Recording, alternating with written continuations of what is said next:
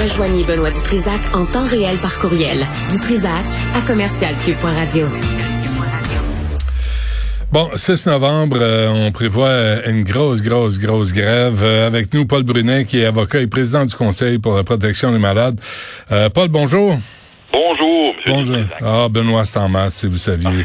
euh, là, là, on, on sait là qu'il y a un enjeu. On connaît les revendications du Front commun, euh, Paul, mais euh, mais faudrait pas oublier les gens qui vont subir les conséquences des grèves qui s'annoncent. Oui, vous avez raison.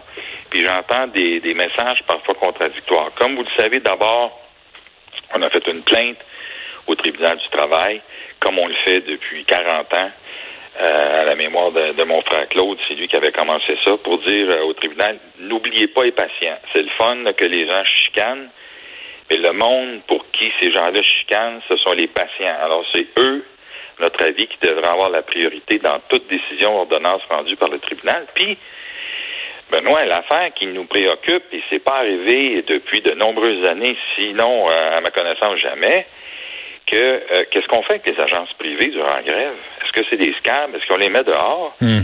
Si on met ces milliers de personnes-là dehors durant la grève, on va avoir une vraie crise, parce qu'il manque déjà du monde et c'est les agences qui aident en attendant qu'on ait un, régime public fort, qui aident à ma connaissance, euh, que les services soient bien rendus. Alors, j'ai posé la question au tribunal, on attend des nouvelles, on a, on a la jeune plainte euh, le 26 octobre, puis je l'ai complété ce matin, il manquait quelques informations. Qu'est-ce qu'on va faire avec ça? C'est une bonne question, hein? Ben oui. Ben oui, parce que là, si c'est des scables, ça, comment ça va se passer dans les établissements de santé? Euh, est-ce que est-ce qu'elles vont pouvoir passer? Est-ce qu'on veut ça? Est-ce que ça enlève le pouvoir de négociation, entre autres, aux infirmières? C'est méchant, méchante question. Euh, Paul, j'ai reçu un, courriel tantôt d'une infirmière qui me disait, ben là, euh, tu sais, il faut pas cogner sur les infirmières, ben, mais je pense pas que ça soit ça le sujet. Là. On, on, on, veut pas, on veut pas le, le pire traitement aux infirmières, là, évidemment. Absolument pas. Et tu sais, euh, on entend, j'entendais, j'ai entendu un message contradictoire, ça vient de l'Estrie, où durant la COVID, on avait embauché, créé un poste d'aide de service, ça aidait les préposés on en manque encore des préposés. Là. On veut en embaucher encore plusieurs milliers. Et là, en Estrie, on a averti que on coupait ces postes-là parce que là, c'était fini les aides de service. Oui, mais on est, on est supposé d'être en pénurie.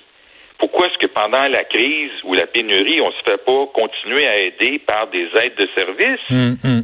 Alors, est-ce que c'est une question syndicale? Je ne sais pas. Ce que je sais, c'est qu'au bout du compte, au bout de la journée, il manque de monde pour laver nos gens CHSLD, puis on les a coupés, mais on est supposé être en pénurie, Benoît.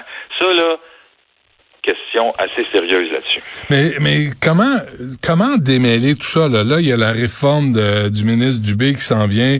Euh, il y a les revendications du secteur public. Il y a les revendications des, du syndicat des infirmières. puis nous, là-dedans, là, nous, ceux qui vont euh, payer la note, là, on parle de 8 milliards, puis un autre milliard. Puis il me semble que, juste pour que ce soit une question de respect, il me semble qu'on devrait savoir quelles sont les demandes, quelles sont les offres. On parle de combien d'argent, puis est-ce qu'on va avoir un meilleur service quand on aura payé tout ça? Oui.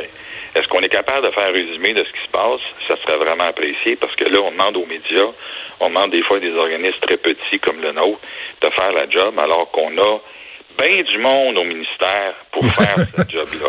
Mais, Benoît, quelque chose de nouveau, en 25 ans comme porte-parole, j'avais jamais été invité par euh, la présidence euh, d'un de ces groupes-là importants. Alors, demain matin, j'ai une rencontre avec la présidente de la FIC. Ah, ouais? Oui. Puis, une affaire que je vais lui demander, moi. Ouais.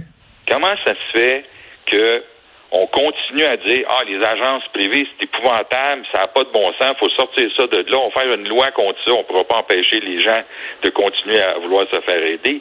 Pourquoi on n'est pas capable de dire aux agences privées, ok, en attendant qu'on ait un régime public fort, puis pour décourager les infirmières ou les agences privées de rentrer, pourquoi est-ce qu'on ne dit pas aux agences privées en attendant?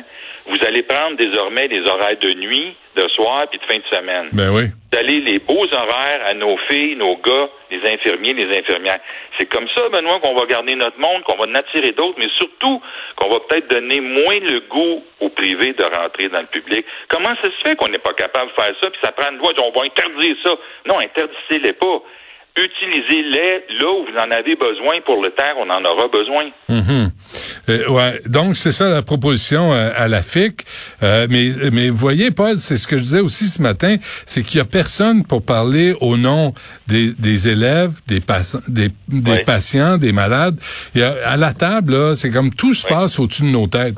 Oui, mais avec Claude Brunet à l'époque au Conseil des services essentiels, à chaque fois qu'il y avait une audition entre les partis, on avait une table, puis on avait notre nom au milieu des deux groupes ou des trois groupes. Ou Et là, je ne sais pas que le nouveau tribunal du travail, là, ça a tout changé. Tu les gens lisent pas ce qui s'est passé dans le passé. Fait que là, j'ai posé, j'ai posé la question. Invitez-nous, parce que c'est les patients. On présente, je pense, assez de patients pour dire qu'on est capable d'avoir une place à cet endroit-là, parce que c'est du monde, c'est nous autres. C'est pour nous, on est supposé faire ça. Alors, je continue à demander au tribunal qu'on ait une place lors de toute audience sur les services essentiels, entre autres, et autres questions que le tribunal sera appelé à trancher. Euh, c'est quoi votre rapport avec euh, le, les communications du bureau de M. Dubé? Parce que, il me semble, ces revendications-là, c'est des, c'est des, ce sont des acquis? Oui, vous avez raison. Et euh, on a, on a des communications assez directes avec les, les, les ministres concernés, surtout M. Dubé et Mme Bélanger. Mais des fois, et ça commence à faire pas mal de temps que je sens ça, surtout depuis que M. Dubé est là. Avant, c'était plus difficile. Oui, on parle aux gens des, des cabinets, mais on a l'impression qu'ils n'ont pas de grosse marge de manœuvre pour forcer des affaires. Est-ce que Santé Québec va permettre enfin de faire ça? Dire au PDG, non, c'est pas, pas compris. C'est ça qu'on veut, puis c'est ça que vous allez faire. Hmm. Alors, quand j'entends les anciens premiers ministres dire, ouais, mais là, ça serait le fun que, tu sais, le l'Institut de cardiologie ait son propre board, puis que d'autres aient leur propre board.